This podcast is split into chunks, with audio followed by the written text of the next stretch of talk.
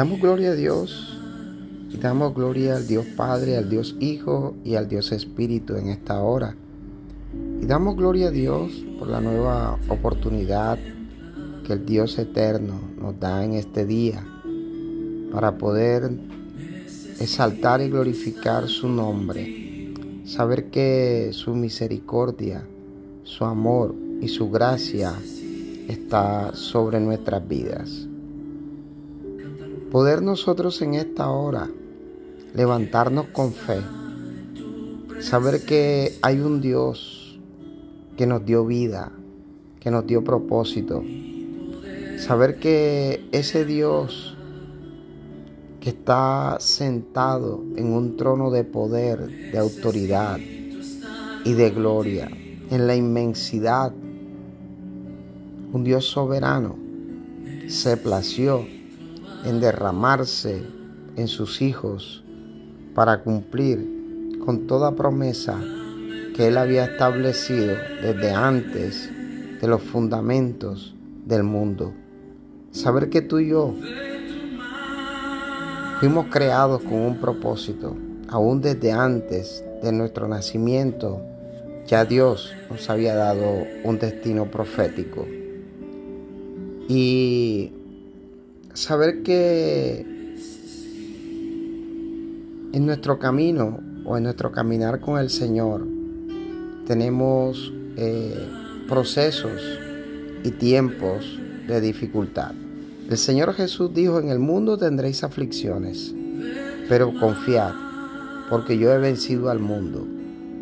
Y ahí es donde debe estar depositada nuestra fe, nuestra confianza saber que Cristo Jesús nos dio un nuevo camino, una nueva esperanza en Él, sabiendo que Él venció en la cruz del Calvario todo aquello que nos era contrario a nuestra bendición, a nuestro propósito, todo aquello que nos separaba del Dios Padre, todas, todas aquellas cosas que nos apartaban de disfrutar nosotros de esa herencia,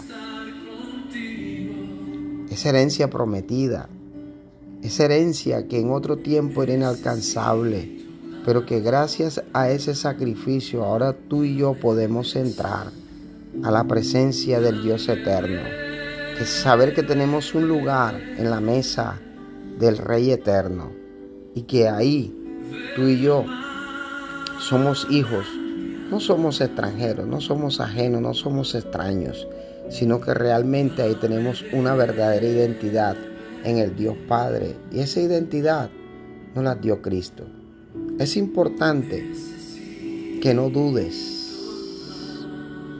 que no des lugar a la duda en tu corazón y en tu espíritu para entender que si tú confesaste a Jesús como Rey, y Señor y suficiente Salvador, entonces tú tienes un lugar en la mesa de papá.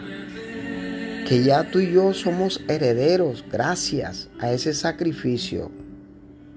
Porque ahí se cumplió la palabra que Dios le dio a su amigo, a su siervo Abraham. Todas las naciones serían benditas en Él. Y sabemos que Cristo cumplió para introducirnos en esa promesa de bendición eterna. Entonces, hoy es importante que tú y yo entendamos que la duda nos aparta de las promesas de Dios. Que tú y yo no podemos darle lugar a la duda, porque la duda nos saca de ese camino y de esa esperanza en Cristo Jesús. A veces cuando vamos a la presencia de Dios a orar, eh, oramos con duda. Y para orar a Dios es necesario, antes de que tú te acerques a Él, tú sepas que Dios es real, que Dios existe y que Él puede escucharnos y contestar nuestras peticiones. Lo primero, la, la primera actitud que tú y yo tenemos que tomar en la oración es saber que todo nuestro ser, alma, cuerpo y espíritu entienda que Dios es real, que Dios existe y que Él puede y está escuchando nuestras oraciones, dispuesto a contestarlas. Cualquier petición, por muy pequeña que sea, si lo pedimos conforme a la voluntad del Padre, lo vamos a recibir. Tú y yo tenemos que estar seguros y llenarnos de fe.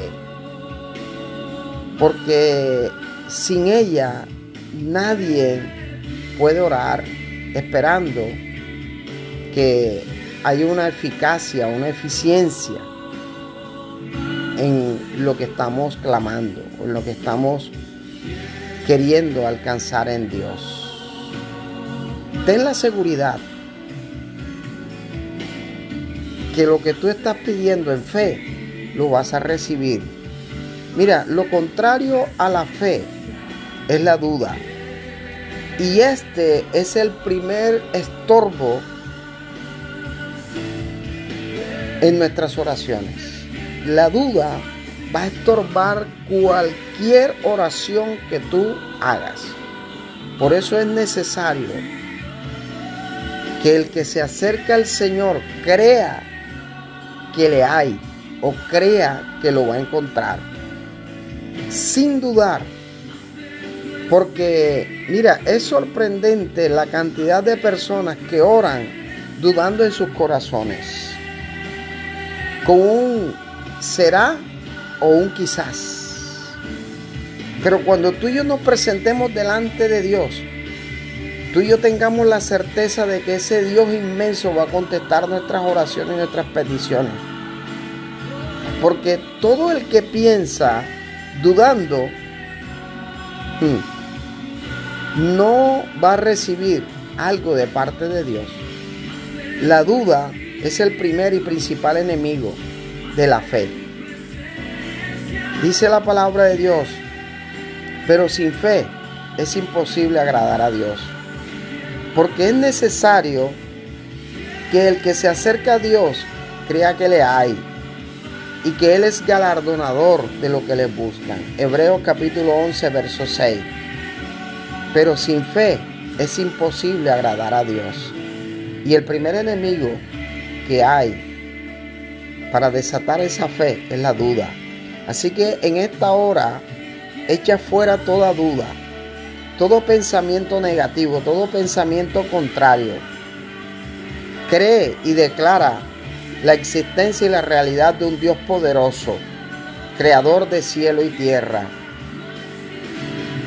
Y la palabra de Dios en Santiago 1, capítulo 1, versos 6 y 7 dice, pero pida con fe, no dudando nada. Hoy nuestra petición a Dios es sin duda, con mucha fe, creyendo de que lo que hemos pedido lo vamos a recibir Hoy tú y yo tenemos que pararnos en una posición de rompimiento para que los cielos se abran y tú y yo podamos ver el milagro que estamos esperando, el milagro que estamos necesitando. Dice la palabra de Dios, porque el que duda es semejante a la onda del mar, que es arrastrada por el viento y echada de una parte a otra. No pienses pues que el que tal hace pueda recibir algo del Señor. Entonces nuestra certeza está cimentada, como dice la palabra, en la roca, en la roca inconmovible que se llama Cristo Jesús. Tú y yo edificamos sobre fundamentos firmes. Así que en esta hora yo declaro que Dios afirma nuestra fe que Dios nos da una esperanza, un propósito, una fuerza mayor, que hoy tus fuerzas son renovadas, que hoy puedes elevarte como las águilas, como dice su palabra, que correrás y no te cansarás, caminarás y no te fatigarás, y que el soplo del Espíritu de Dios está sobre tus pulmones, sobre tu espíritu y declaramos vida en el nombre de Jesús. Ora creyendo y confiando en ese Dios poderoso y lo que pidas, así será en el nombre de Jesús.